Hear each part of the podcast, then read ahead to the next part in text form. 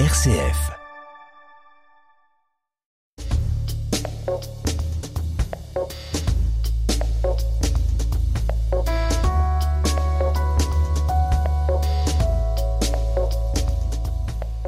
Décryptage, Manu Van Leer.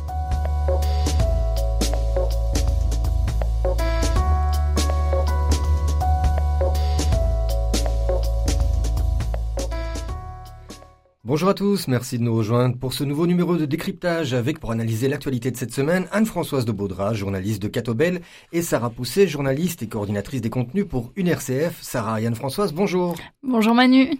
Bonjour à tous. Dans cette émission, nous parlerons d'abord de l'avenir des cours de religion, un avenir qui paraît incertain, voire même sombre dans l'enseignement officiel, puisque la question d'élargir le cours de citoyenneté à deux heures obligatoires est sur la table d'un groupe de travail parlementaire et qui, à ce jour, n'a pas consulté les catholiques, et ça, ça pose question.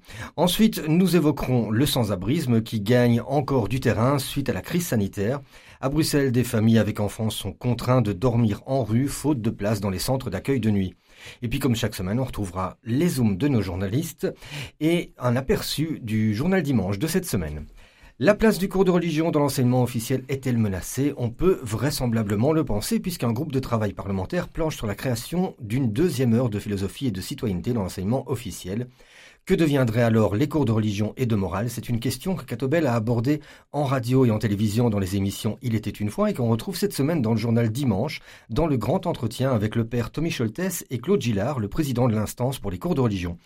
Anne-Françoise et Sarah, pourquoi cette réflexion sur l'extension du cours de philosophie et citoyenneté doit-elle nous inquiéter?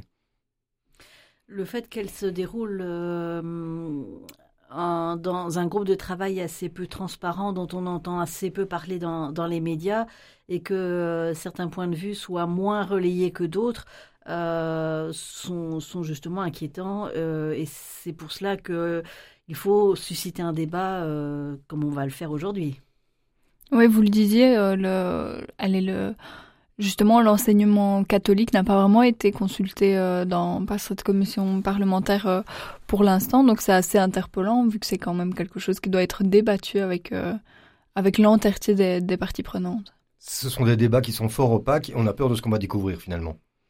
Oui, c'est ça, on peut parler, je pense justement que dans cette interview et même dans une autre interview, Étienne Michel parlait un peu de, de laïcité cité mais militante, c'est-à-dire qu'on peut un peu se poser la question à quel point là-dedans c'est un vrai débat euh, neutre et objectif qui se déroule ou quelles idées sont sont vraiment derrière? Parce que clairement le, manque de transparence, surtout sur un sujet, je veux dire, euh, d'éducation comme ça qui concerne un peu tout le monde, tous les parents, les professeurs, d'habitude il y a beaucoup plus de transparence sur ce genre de sujet donc c'est interpellant.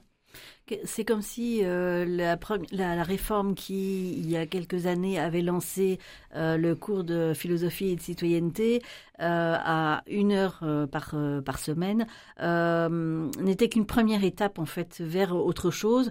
Et et que voilà la suite du, du, raisonnement euh, laïcisant on va dire. C'est même pas neutre. C'est vraiment plus plus militant que cela comme vous disiez Sarah. Euh, c'est comme si ce déroulement euh, commençait à, à, prendre forme maintenant en gardant bien certains courants de pensée de côté dont les religions on va écouter tout de suite un, avis qui vous rejoint. Je rappelle que ce débat concerne pour l'heure le réseau officiel, donc pas le réseau libre, dont font partie les écoles catholiques. Pourtant, le CEGEC, le secrétariat général de l'enseignement catholique, pointe une volonté plus large de laïciser l'école, comme nous le confiait en septembre dernier Étienne Michel, le directeur général du CEGEC. On l'écoute. Notre analyse, c'est qu'en Belgique, il y a deux grands courants, deux grands courants philosophiques. Un courant laïque militant qui fait beaucoup parler de lui, euh, qui pense au fond que l'avenir c'est de dissocier l'enseignement de la citoyenneté et l'enseignement de la religion. Hein, donc ils sont dans un schéma qui est cohérent avec leur combat de toujours, hein, un schéma qui vise à enfermer le religieux dans la, dans la sphère privée. Leur objectif, c'est la suppression pure et simple des cours de religion euh, dans une perspective euh, militante. Euh, au passage, ils refusent aussi l'idée du dialogue interconvictionnel dans les écoles pour la même raison.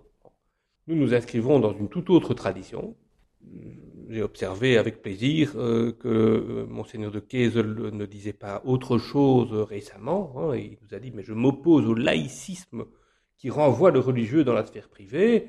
Et disait-il, il n'y a pas de séparation possible entre le chrétien et le citoyen. C'est exactement comme ça qu'on voit les choses. Donc nous pensons qu'il est cohérent dans la tradition chrétienne de, l'éducation de, conjuguer l'enseignement de la religion avec la préoccupation pour la citoyenneté, notamment la religion et la religion et, la raison, euh, selon nous, peuvent se féconder de manière mutuelle et de manière euh, positive et, contribuer ainsi au, vivre ensemble.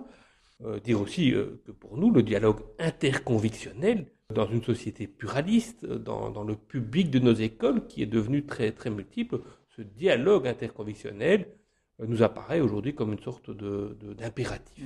De, la, menace, elle, concerne essentiellement l'enseignement officiel. Vous, vous craignez finalement qu'elle puisse aussi, à terme, euh, toucher l'enseignement libre? Ou en quoi finalement cette menace sur l'enseignement officiel vous concerne directement? Ah, le, projet euh, laïque militant est la suppression des cours de religion dans l'ensemble du système scolaire, même si leur priorité est de faire évoluer le modèle de l'enseignement officiel. Mais le projet politique est très, très, clair. Donc ça, il ne faut pas, s'y tromper. Cela dit, même dans le monde euh, laïque, les choses ne sont pas aussi univoques qu'on peut le penser. Euh, on cite parfois, à juste titre, Régis Debré, qui disait ceci, euh, la disparition chez de nombreux élèves de toute référence à une culture religieuse leur rend inaccessible et inintelligible une part essentielle de leur propre héritage, mais aussi une part essentielle de la compréhension du monde contemporain. Donc même si l'on n'est pas croyant, on a besoin de comprendre de ce qu'est la religion pour comprendre le monde dans lequel nous vivons aujourd'hui. Anne-Françoise, euh, vous vouliez réagir sur euh, cet entretien avec euh, Étienne Michel, donc le directeur du CEGEC Oui, la, dernière partie de ce qu'il dit est importante. C'est que on a tendance à croire que la religion, c'est une, enfin, c'est une affaire privée. Or, il explique vraiment bien que la religion est une affaire aussi euh, qui, concerne tout le monde. Euh, c'est une partie de notre culture, c'est une partie de notre histoire, c'est euh, et donc ça a une implication dans, différents domaines. passer sous silence tout, tout, aspect religieux en le reléguant dans l'aspect privé serait dangereux pour notre compréhension du vivre ensemble. et donc Bon, je, je, je, pense à plusieurs cours de, de religion auxquels, auxquels j'ai pu participer et qui étaient organisés en commun avec plusieurs enseignants. Euh, où ils ont organisé des, rencontres euh, interreligieuses pour euh, justement apprendre le point de vue du judaïsme, du christianisme sur le dialogue, sur la mort, sur tel ou tel fait d'actualité. Ben ça, c'est des réalisations qui ne seraient plus possibles s'il n'y a plus ce cours de religion euh, dans un aspect vraiment ouvert sur l'interculturel. Vous parliez de ces rencontres interconvictionnelles. Il n'y a pas que les cours de religion catholique qui sont concernés ici par les, mesures qui pourraient être prises et l'extension donc euh, à ces deux heures de citoyenneté. Tous les cours euh, de religion musulmane, juive et les cours de morale risquent de disparaître des programmes de l'enseignement officiel. Quel sera l'impact pour les enfants et indirectement pour les parents? Ben c'est encore un peu compliqué, je pense, de de pouvoir euh, voir toutes les conséquences, mais clairement pour des religions qu'on peut penser encore plus minoritaires dans la société que l'est déjà la, la, religion catholique, je pense par exemple à la religion juive ou musulmane, l'espace du cours de religion peut être un moment justement pour euh, pour euh, pour se sentir un peu en communauté, pour pouvoir euh, pour pouvoir aborder euh, cette religion sous d'autres aspects, vu qu'il y a il y a peu de, de prismes dans notre société classique belge pour pour vraiment connaître cette religion. Je parle encore plus de la religion pas de l'islam, quand on voit comme on en parle dans les médias et ailleurs, il est hyper important de pouvoir avoir un cours et de comprendre vraiment ce que ça veut dire et, et ce que c'est. Je rejoins Anne-Françoise sur le l'interreligieux, c'est aussi une façon de c'est ça, même pour quelqu'un qui n'est pas croyant, de juste se renseigner et de comprendre ce qu'un croyant peut ressentir, pourquoi il peut justifier certaines certaines actions, certaines pensées par sa religion. Enfin, comprendre ce que ça peut animer chez quelqu'un d'autre, je pense que c'est vraiment, euh, c'est aller vers l'altérité et c'est assez important.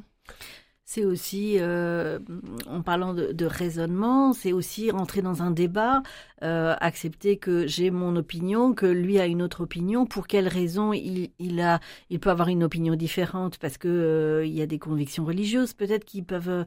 Et c'est de ce débat que peut naître la construction d'une opinion d'adulte euh, et un vivre ensemble. Euh, et donc, le fait de, de, supprimer cet euh, aspect interconvictionnel qui peut exister, ou de le reléguer dans le, dans le privé en se disant on va faire peut-être une heure en, heure facultative, risque de mettre à mal la construction de notre société de demain.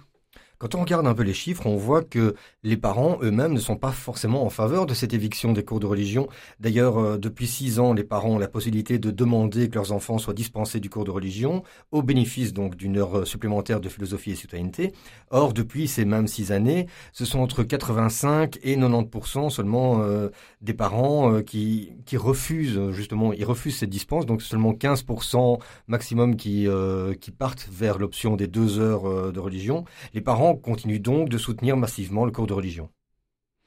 Oui, c'est un espace en fait où où la question du sens peut être euh, abordée. On, l'a dit, c'est pas une question de, de, catéchèse, de vouloir vraiment absolument entraîner des élèves dans un, courant religieux, mais dans notre société, il y a peu d'espace au final. Euh, on est dans une société euh, rythmée par les, les, faits, par la science, etc. Il y a peu de recherche de de sens ou de pouvoir se poser quelques questions euh, voilà spirituelles c'est un peu une, une recherche une découverte et c'est un espace propice qui voilà qui s'y prête et qui doit être maintenu donc je pense qu'en plus pour des parents quand on a peut-être pu se faire une réflexion, bah, c'est un peu compliqué de la, enfin, on ne veut pas l'imposer à ses enfants, on veut que son enfant puisse euh, avoir cette propre réflexion. Et donc, ce, ce cours est un, un, bel espace pour ne pas, euh, en tant que parent, imposer, imposer cela à son enfant. J'ai envie de, de reprendre euh, un exemple qui est cité dans, dans l'interview, euh, le grand entretien qui était publié dans, dans Dimanche récemment. Euh, C'était le, le, cardinal Daniels qui disait qu'il ne fréquentait pas beaucoup les, les stades de football, mais qu'il trouvait intéressant qu'il y ait des terrains de football. Ben, on, on, peut ne pas être intéressé par la religion, cela ne veut pas dire que euh, la religion ne doit pas exister, ne doit pas avoir sa place pour ceux. voilà, vous savez à quel point je suis passionnée par le sport et je, partage cette, euh, cette comparaison parce qu'elle est assez significative. Donc, euh, c'est pas parce qu'on n'est pas intéressé par euh, un aspect, et en l'occurrence là, la, religion, euh, qu'elle ne doit pas être présentée et qu'elle ne doit pas être prise en considération dans le, dans le fait social. Et alors moi je pense aux parents, parce que certains expriment le fait que le cours de religion pourrait être pourrait présenter le risque d'une certaine euh, tentative de conversion des enfants, c'est-à-dire que euh, ceux dont les, les, valeurs ne sont pas les mêmes que euh, le, cours de religion, ah si mon enfant y va, il va peut-être être, convaincu, il va peut-être être, voilà. Et en fait, c'est les cours de religion ne sont pas de cet objet-là, c'est pas de la catéchèse, c'est pas pour les convaincre, les, euh, les convertir. Voilà, c'est plus euh, pour leur expliquer ce qui est l'histoire, ce qui est les faits. ça peut être leur présenter le lieu de culte de telle et telle religion, mais ce n'est pas pour les, les forcer à être baptisés s'ils ne sont pas ou, ou autre chose. Le cours de religion, ce n'est pas de la catéchèse, mais au fond, c'est quoi un cours de religion par rapport à un cours de citoyenneté Qu'apportent l'un et l'autre? C'est la question que Maristas a posée à Myriam Guéchet, membre de l'instance pour le cours de religion. Un cours de religion, c'est un lieu de recherche de sens. Ça n'a rien à voir avec la catéchèse.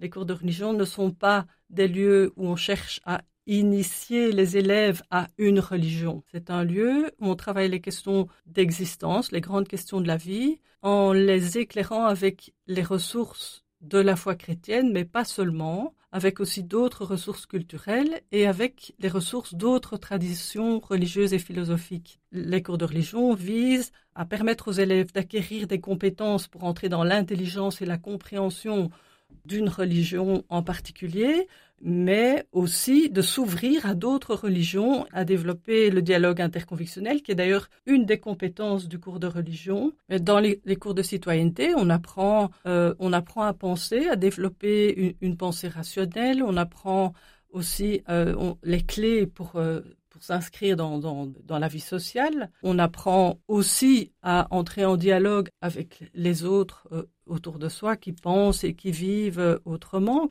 Donc on y apprend des choses vraiment importantes et, très très indispensables aussi. Euh, je n'imagine pas qu'on puisse supprimer. C'est d'ailleurs une très très bonne chose qu'on ait instauré cette éducation à la philosophie, à la citoyenneté, et, donc qui se décline de façon différente. Hein. Dans, l'enseignement officiel, ça fait l'objet d'un cours. Dans l'enseignement catholique, ça fait partie de l'ensemble de l'éducation. Ça traverse l'ensemble de l'éducation, l'ensemble des cours. Donc pour vous, les cours de citoyenneté et de philosophie sont, importants, mais ils doivent être en lien avec euh, la religion. On doit avoir les deux. Oui, bien sûr. C'est quelque chose de très important que cette éducation, mais si on l'ampute de la dimension religieuse, eh bien, on va manquer la cible. Les responsables du cours de religion catholique ne veulent pas du tout dissocier éducation philosophique et citoyenne et cours de religion.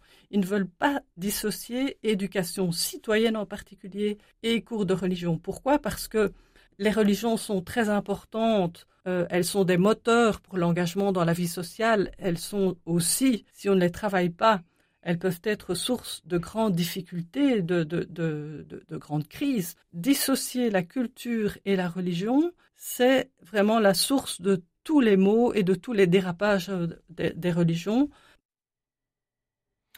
Sarah Pousset et Anne-Françoise de Baudra, Myriam Guéchet parlent ici de dérapage et de mots des religions qui résultent d'une méconnaissance des religions. Ces cours ne sont-ils pas aussi des remparts contre les extrémismes et les fanatismes religieux Ne permettent-ils pas de mieux connaître ses racines et connaître les autres religions pour un meilleur vivre ensemble? Certainement, c'est clairement la, la, mésinformation, la désinformation, on le voit même euh, hors du religieux dans notre société sur plein de, de sujets. La désinformation crée un peu cette théorie du complot, cet extrémisme où on mystifie en fait des choses qui, qui n'ont pas à l'être. Euh, donc je pense que clairement la mission de l'école c'est justement de mettre des remparts face à des phénomènes euh, qu'on observe dans notre société. Donc euh, là, là clairement c'est mal calculé, je pense, parce que on voit qu'il y a un phénomène de radicalisme, d'extrémisme euh, qui apparaît de plus en plus dans notre société, on doit mettre des, armes pour lutter contre ce, genre de phénomène et ce genre de cours en, fait partie, je pense. Si on fait le parallèle avec euh, l'actualité en France euh, et la, la, mort il y a il y a un an de Samuel Paty, on voit à quel point les dérives euh, de certains groupes, des parents ou des, ou des, des tendances religieuses euh, vers un extrémisme peut amener à quelque chose d'extrêmement dangereux. Là, c'était la, la mort, l'assassinat d'un professeur. Ça pourrait être euh, ça pourrait être tout à fait autre chose, mais tout ce qui est extrémisme a des, des conséquences qui se voient de manière inattendue. bah, aussi en, France, il y a eu la mort de du père Jacques Hamel, euh, euh, là qui n'est pas lié au milieu de l'enseignement, mais on voit que voilà les jeunesses peuvent s'exprimer de manière très violente euh, vis-à-vis de tout ce qui touche à, la religion, d'où l'importance de, vraiment bien réfléchir sur tous les choix qui sont faits en termes d'enseignement dans, dans, ce domaine-là. J'ai une question peut-être un peu compliquée, mais c'est euh, par cette question qu'on va terminer ce, débat. Euh, si le cours de religion devait disparaître dans l'enseignement officiel, quelles conséquences cela aurait-elle pour euh, les professeurs, pour les professeurs de religion?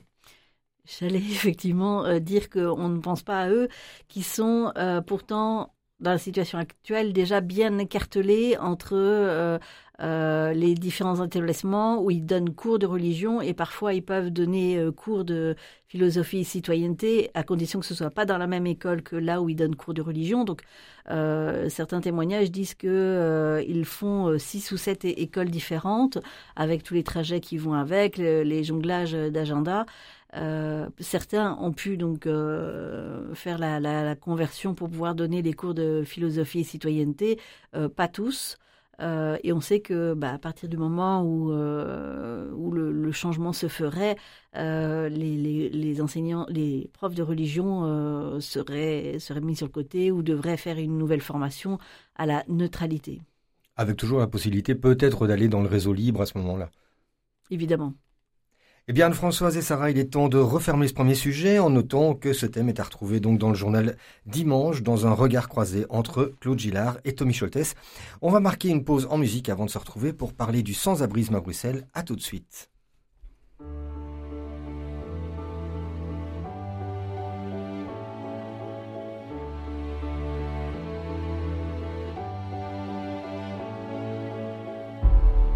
tell all the boys makes you feel good, yeah. I know you're out of my league, but that won't scare me away. Oh no. You've carried on so long, you couldn't stop if you tried it.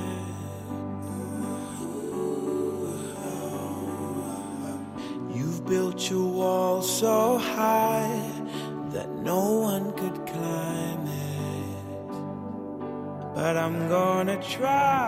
Would you let me see beneath your beautiful? Would you let me see beneath your perfect? Take it off now, girl. Take it off now, girl. I wanna see inside. Would you let beneath your beautiful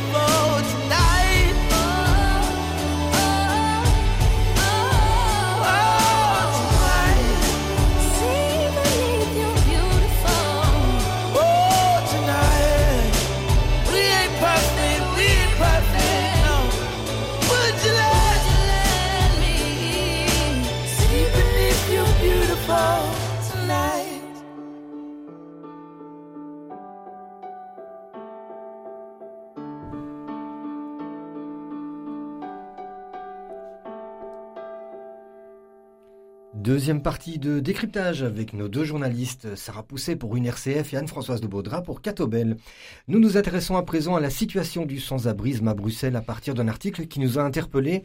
Le quotidien Le Soir révèle que 80 familles 80 personnes pardon, en famille, dont 37 enfants, des bébés parfois, ont été comptabilisées dans les rues la semaine dernière.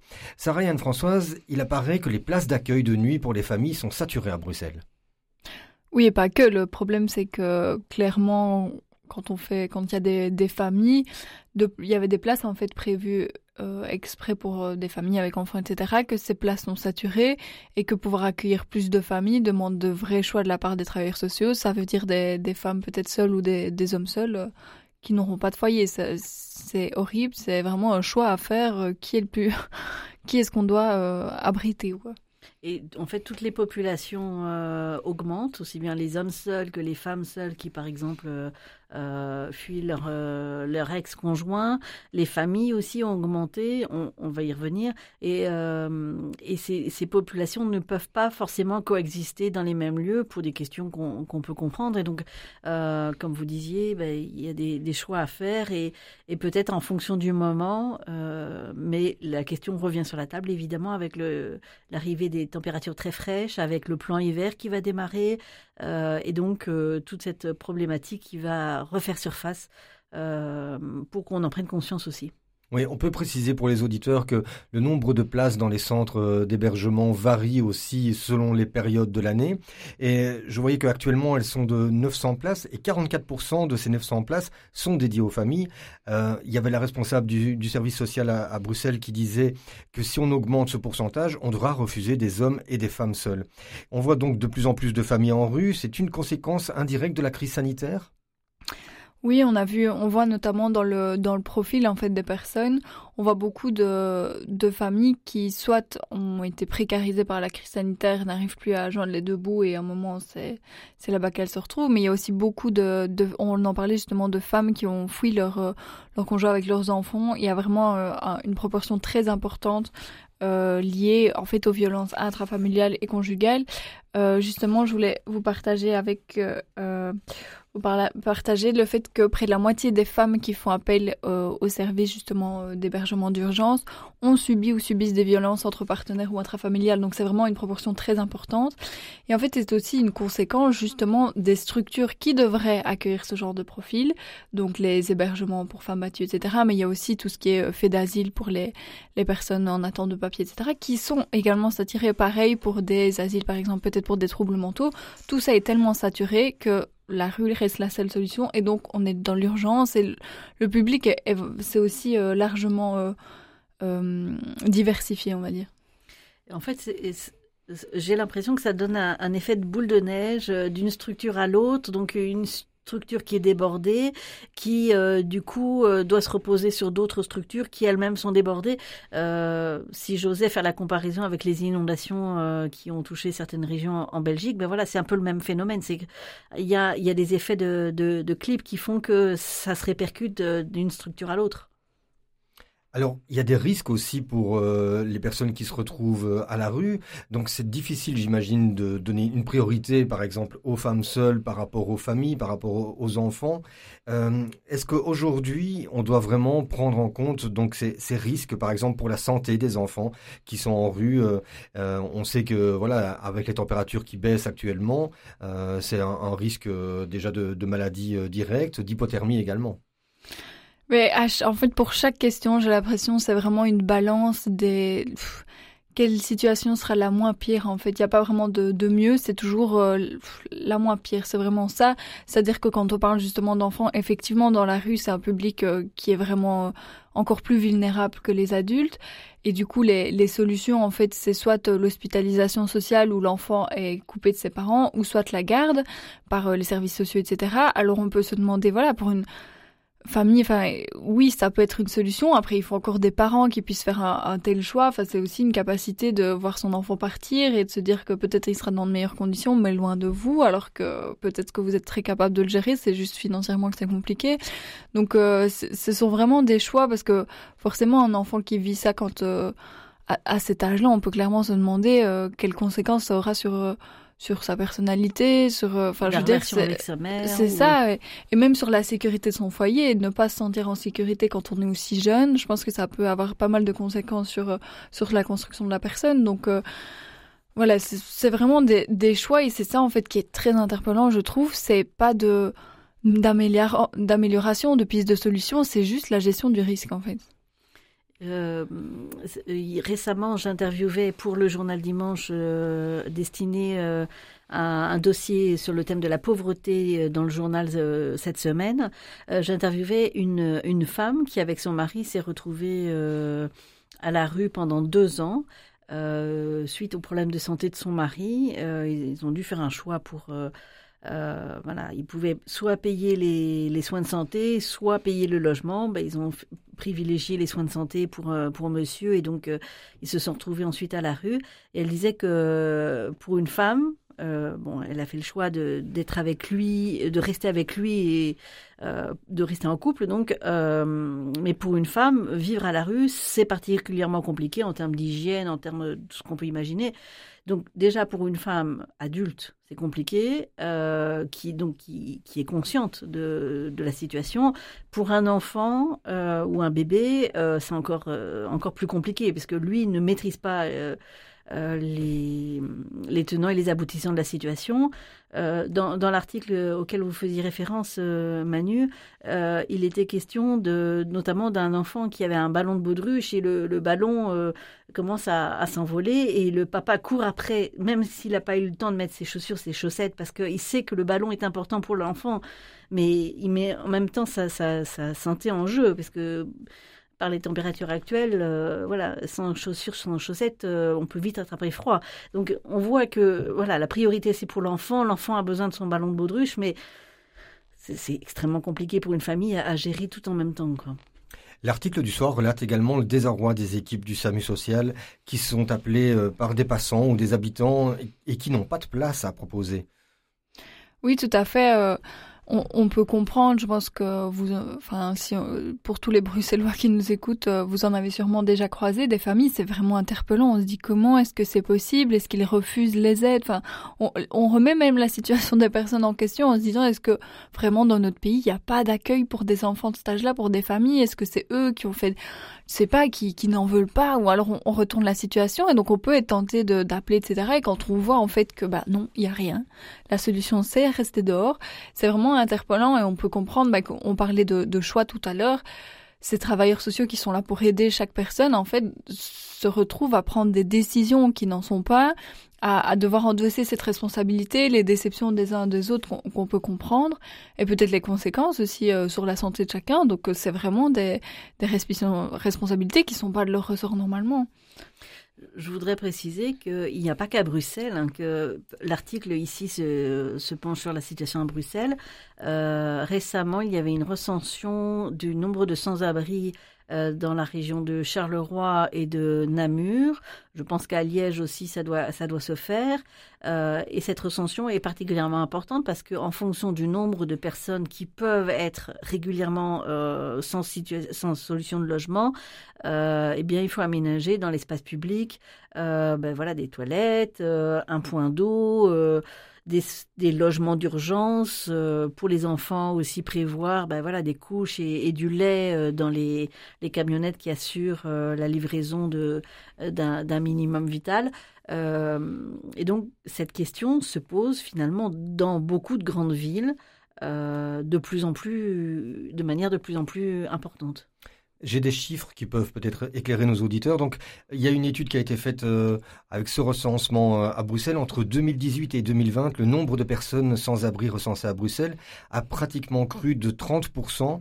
5313 personnes en situation de sans-abrisme et de mal-logement qui ont été comptabilisées le 9 novembre 2020 contre 4187 en 2018. Et on attend encore les chiffres de 2021 puisqu'en fait, c'est à chaque fois à la même date. Donc ici, euh, les chiffres ne devraient pas tarder euh, à arriver. On sait que le nombre de places en centre d'hébergement va être porté cet hiver à plus de 1700 places. Le SAMU social, avec d'autres associations comme la plateforme citoyenne Médecins du Monde, la Croix-Rouge, a déjà écrit un courrier au gouvernement bruxellois pour faire part de la situation actuelle, d'autant qu'il faut également trouver des places pour les migrants et les sans-papiers Or, les centres euh, pour les demandeurs d'asile sont également déjà saturés, comme vous l'avez dit. Des solutions comme l'ouverture des gares ou des stations de métro la nuit ont déjà été mises en place. Faut-il réquisitionner alors des bâtiments inoccupés? Oui, je pense que clairement, c'est ça qui est, surtout dans une ville comme Bruxelles, quand on voit le taux d'inoccupation des bâtiments, je dire, quand on est dans le centre, presque tout le centre, le quartier européen, ce ne sont que des bureaux vides. Et c'est vraiment interpellant de se dire, il n'y a aucune solution, il y a des sanitaires là-bas, il s'est chauffé. Enfin, je veux dire, il y aurait vraiment moyen de mettre euh, des, des solutions d'urgence en place quand on voit tous les bâtiments qui, qui sont à disposition, même d'ailleurs les bâtiments publics, parce qu'il y en a pas mal qui, qui appartiennent euh, au fédéral ou à la ville. Donc il y a, je pense que oui, il est temps de réquisitionner des, des bâtiments et de trouver des solutions d'urgence. En plus, c'est peut-être euh, naïf, mais je ne pense pas que tous les, les personnes seraient contraires. C'est-à-dire qu'on vit tous, on voit tous ces personnes tous les jours. À un moment, si on peut se dire qu'à notre échelle, on peut euh, faire quelque chose en mettant euh, son entreprise à disposition, en étant assuré forcément de pouvoir travailler le lendemain. Mais je veux dire, si c'est structuré, il y a vraiment moyen de mettre des solutions en place. Il y a des initiatives comme cela qui existent, je pense aussi en, en France, mais, mais en Belgique également. Euh, par exemple, dans les, les, certaines entreprises ouvrent leurs portes pendant les week-ends, euh, puisqu'on sait qu'à ce moment-là, euh, les locaux sont, sont vides pour 48 euh, heures d'affilée. Euh, et donc, sous certaines conditions, on peut ouvrir et, héberger comme ça des, familles ou, des personnes seules euh, pendant, pendant deux jours. Ça permet quand même de, de, reprendre un peu des forces pendant et de ne pas avoir l'inquiétude euh, de se faire voler ses affaires, d'avoir froid, d'attraper une quelconque maladie. Parce que vous, vous citiez les chiffres tout à l'heure, Manu. il y a aussi à prendre conscience du fait que 2020-2021 euh, c'est aussi les années Covid, et euh, du fait de la situation sanitaire, il y a des précautions supplémentaires, il y a une capacité d'accueil un peu moindre, puisque euh, il faut un peu éloigner, enfin il faut tenir les distances sociales, il faut, etc., etc. Donc il y a aussi certains lieux qui ont dû s'adapter et donc diminuer leur capacité d'hébergement pour des raisons sanitaires que l'on connaît tous. Alors ça, c'est pour euh, l'urgence, pour les situations d'urgence, mais pour un, moyen ou long terme, vers quelle situation, vers quelle solution aller alors? Eh bien, je pense que ça commence en fait par simplement chercher des solutions, c'est-à-dire que les de nombreux, euh, enfin comme le SAMU social, de nombreux dispositifs d'urgence crient depuis de nombreuses années que c'est gentil d'investir euh, quand, quand on est face à l'urgence justement en hiver, mais il y a clairement besoin d'investissement non pas dans les solutions d'urgence, mais dans les solutions de prévention et d'aide au relogement. En fait, on, on voit clairement que, euh, d'ailleurs, ça coûte moins cher à la société d'investir dans les causes du sans-abrisme, dans le relogement, plutôt que de, de pallier à une, à une politique des conséquences où on veut juste faire en sorte que la personne en hiver puisse avoir un abri. Donc c'est vraiment investir là-dedans. Il y a notamment des ASBL qui ont lancé l'année dernière justement, euh, qui ont fait, qui ont demandé qu'une étude soit réalisée en fait parce qu'on a peu de on a l'impression que chaque, euh, chaque situation est un cas particulier, donc on a peu encore d'informations sur peut-être les pistes de solution, parce que c'est vrai que le sans-abrisme est vraiment une, question compliquée dans le sens où les réalités sont fort multiples, mais il y a quand même des, des parcours, des, des méthodes qui peuvent aider la personne à, sortir de la rue. Donc clairement, il y a des choses à faire, mais on n'a pas encore beaucoup investi là-dedans.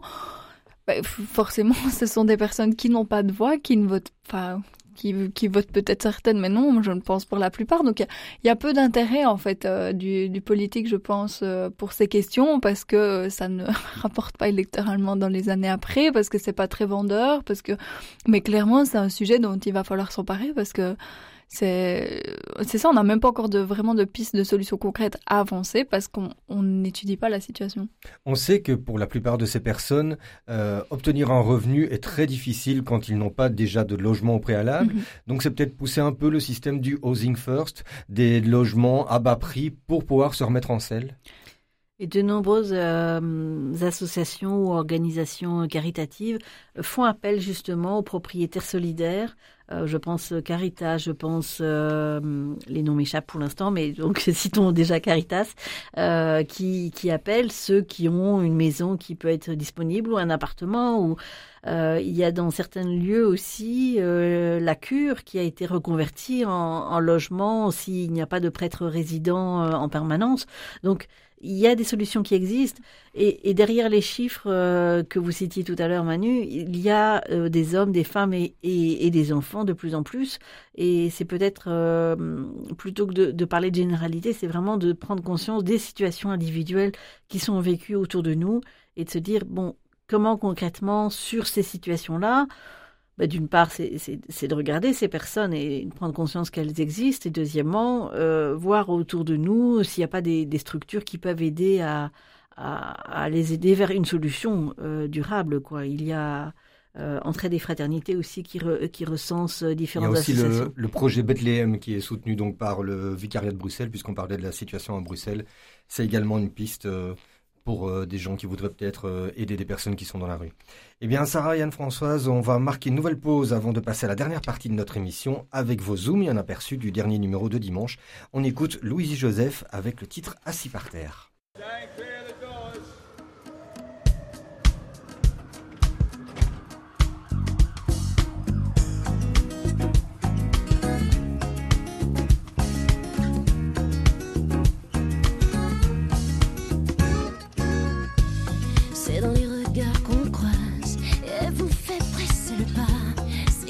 Des visages à nos portes, planqués derrière un judas.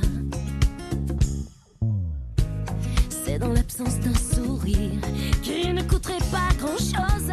C'est comme un clou qu'on enfonce, une violence à petite dose.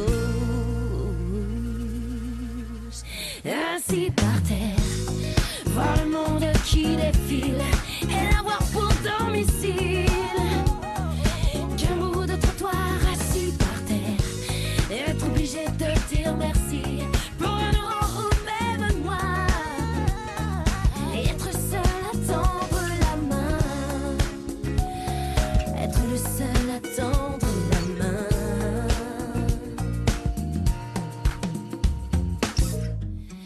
les gestes qu'on n'attend plus ou qu'on se refuse de faire. C'est dans nos quotidiens déçus qui nous rendent durés amers. C'est dans ces liens qui tout,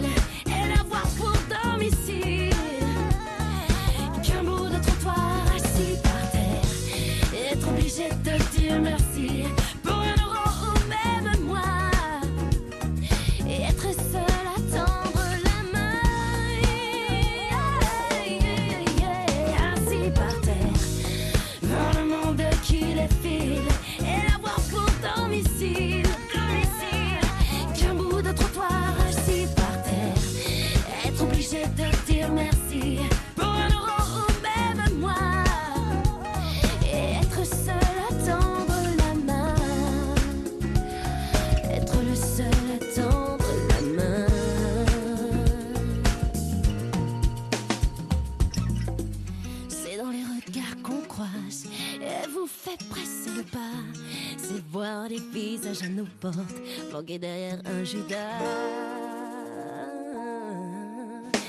Assis par terre, voir le monde qui défile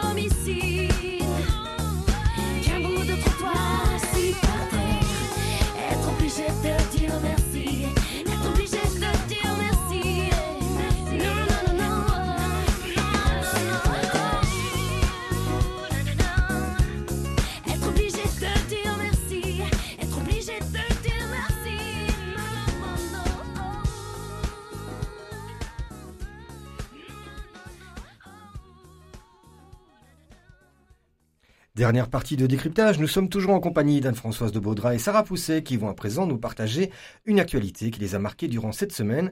Anne-Françoise, on débute cette séquence Zoom avec vous. Alors, je voudrais revenir sur euh, la question des, personnes euh, sans papier qui euh, occupaient l'église de Béguinage et les locaux de l'ULB VUB. Alors, je ne vais pas refaire tout un développement ici, surtout que ça peut-être déjà été abordé dans des précédentes émissions décryptage, et puis que c'est à lire dans le journal dimanche, comme Pierre Granier vous le dira sans doute tout à l'heure. Euh, mais je voudrais revenir sur un exemple. C'est un homme qui s'appelle Fetty, qui en fait euh, très récemment euh, a, fait une chute d'un échafaudage. Donc il travaille dans les, métiers du bâtiment. Et euh, il se trouve qu'il fait partie de ceux qui sont sans papier, euh, mais qui travaillent euh, pour euh, bah, d'abord pour gagner de, de l'argent. Euh, et, et du fait qu'il est sans papier, eh bien évidemment il a aucune couverture euh, santé et donc il se retrouve en chaise roulante, donc dans l'incapacité de travailler, mais avec évidemment aucune aucune intervention financière pour pour ses frais de santé. Donc la, la situation la plus difficile. Et alors si cet exemple est venu euh, est venu à être reconnu, c'est parce que c'est la CSC euh, qui euh, qui l'a mis en avant dans une carte blanche publiée cette semaine, d'abord dans la Libre et puis dans le Soir, euh, parce qu'ils en ont eu connaissance. Euh, les proches de, ce de euh, sont venus voir la CSC pour voir dans quelle mesure on pouvait défendre ses droits. Et il se trouve que donc cet homme a été un des occupants de l'église du béguinage et un des anciens grévistes de la faim qui ont arrêté leur grève de la faim le 21 juillet avec euh, la promesse de, qui aurait été faite par l'Office de l'étranger d'une prise en considération plus importante des efforts d'intégration des personnes qui introduisaient la demande. On a vu que les premières réponses euh, à ces demandes euh, sont arrivées euh, récemment et qui sont globalement très négatives, même si ces dossiers sont les plus recevables possibles. Euh, donc on s'attend à encore plus négatif pour les autres dossiers et euh, donc on n'est pas à l'abri euh, d'un nouveau sursaut de ce mouvement de, grève de la faim ou d'une autre mobilisation, quelle qu'elle soit, pour ces quelques centaines de, travailleurs sans papier qui demandent simplement à, à ce que leurs droits de travailleurs soient respectés. On rappelle que le gouvernement n'avait pas voulu se lancer dans une régularisation massive, mais avait en effet promis d'étudier chaque dossier euh, et d'accélérer un peu les, les, procédures. Alors on va passer sans transition cette fois-ci euh, au zoom de Sarah Pousset. Sarah, qu'avez-vous déniché dans l'actualité de cette semaine? Eh bien moi j'ai été voir du côté de l'actualité people, rien à voir. Mais peut-être est-ce que vous en avez entendu parler, est-ce que vous connaissez l'émission Danse avec les stars? Moi, je connais la, version euh, française. Eh bien, il existe une version flamande, en fait, sur Play 4, euh, Playvir hein, en néerlandais. Mais du coup, euh, une participante un peu spéciale cette année, c'est notre princesse Delphine. Donc, euh, la nouvelle a, a, fait pas mal sensation. Elle peut surprendre de voir un membre de la famille royale dans une émission euh, un peu de télé-réalité, hein, comme c'est le cas de Danse avec les stars. Alors, elle va réaliser cette émission au profit de la fondation Make-A-Wish, donc qui réalise le rêve d'enfant malade. Et elle, se, elle dit que ben, pour elle, c'est une occasion voilà, de faire profiter de de, son rôle et de, sa notoriété pour vraiment euh, parler de cette, euh, cette association.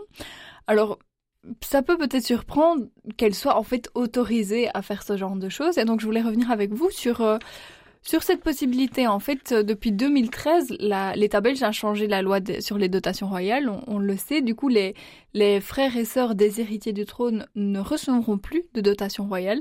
Et cela entraîne qu'ils vont devoir travailler, qu'ils vont devoir avoir d'autres activités. Donc, dans les années à venir, on va sûrement voir, euh, voilà, euh, peut-être les frères et sœurs d'Elisabeth qui vont faire certains métiers comme les nôtres. On va les voir dans d'autres sphères, en tout cas de l'État, que simplement en représentation. Et vu que ces personnes n'ont plus ce rôle de représentation de la monarchie, elles ont une plus grande liberté, une plus grande indépendance dans leurs activités. C'est le cas, par exemple, on le voit avec la princesse Esmeralda, hein, qui est fort active sur pas mal de, de thèmes environnementaux, qui a une, une, plus grande liberté de parole. Eh bien, c'est le cas aussi de, de Delphine, hein, qui du coup va plutôt ici euh, dans la sphère euh, sportive, dirons artistique en tout cas. On va voir si, si elle s'en sort bien et si peut-être euh, elle peut gagner cette émission. En tout cas, on verra ça dans, dans les mois à venir euh, quand l'émission sera diffusée. On va suivre son parcours, mais en tout cas, c'est une bonne nouvelle de savoir que grâce à ça, elle va pouvoir mettre en, en lumière une association. Sarah, vous, vous imaginez d'aller faire la promotion d'une RCF en participant à Danse avec les stars? Vous ah, avez ça quelques talents original. Je ne pense pas qu'on irait très loin avec mes talents cachés. Mais on va suivre ça aussi de près dans les, prochaines années, qui sait. Alors, on va retrouver maintenant Pierre Granier qui va nous présenter euh, un aperçu du journal Dimanche paru cette semaine. Bonjour Pierre. Bonjour à tous. Le dimanche de cette semaine consacre sa une et son dossier aux pauvres à l'occasion de la cinquième journée mondiale qui leur est dédiée ce 14 novembre.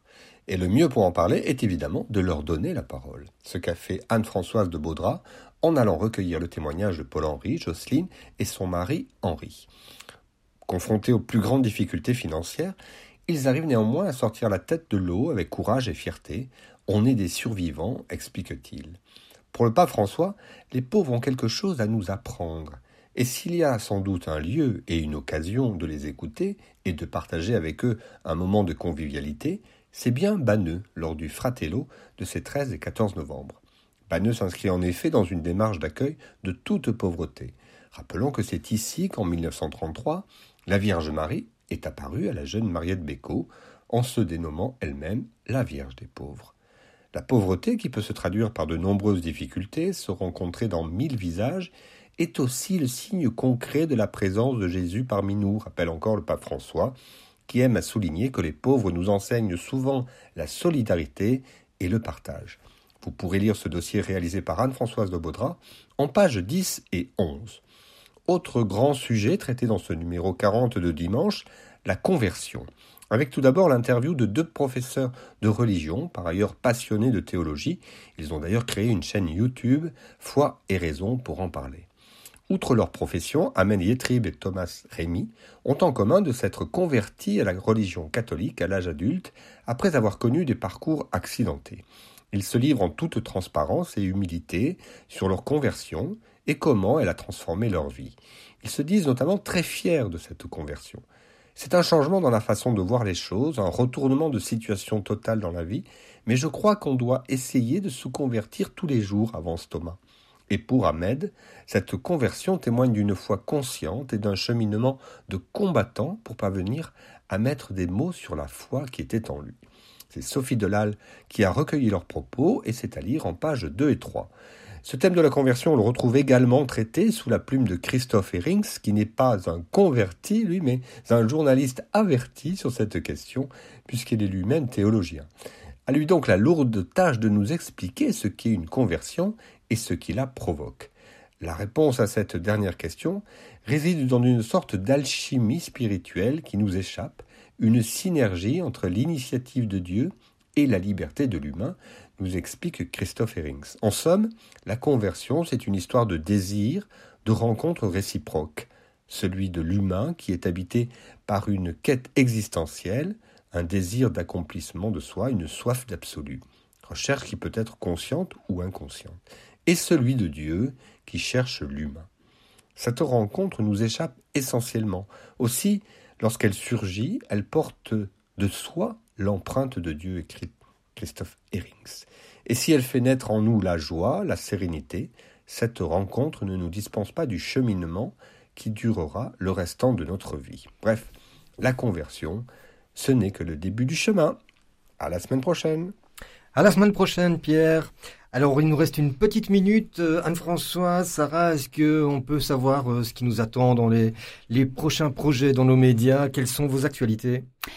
Eh bien, chez une RCF, euh, nos auditeurs d'ailleurs l'entendront, je pense, assez à l'antenne, mais la semaine prochaine, c'est une semaine cruciale pour nous puisque c'est la grande semaine Radiodon du 15 au 22 novembre, semaine pendant laquelle on appelle tous nos auditeurs, mais aussi toutes les personnes extérieures à faire des dons pour continuer à faire vivre cette radio qui, vous le savez, euh, vit sans publicité et uniquement euh, sur les dons de, de ces donateurs. Donc euh, voilà, dès la semaine prochaine, on lancera une grande campagne de communication à ce sujet et on attend euh, tous les dons d'ici euh, la fin de l'année pour pouvoir rentrer dans nos budgets et continuer ce genre d'émission importante pour décrypter l'actualité. Oui, c'est important.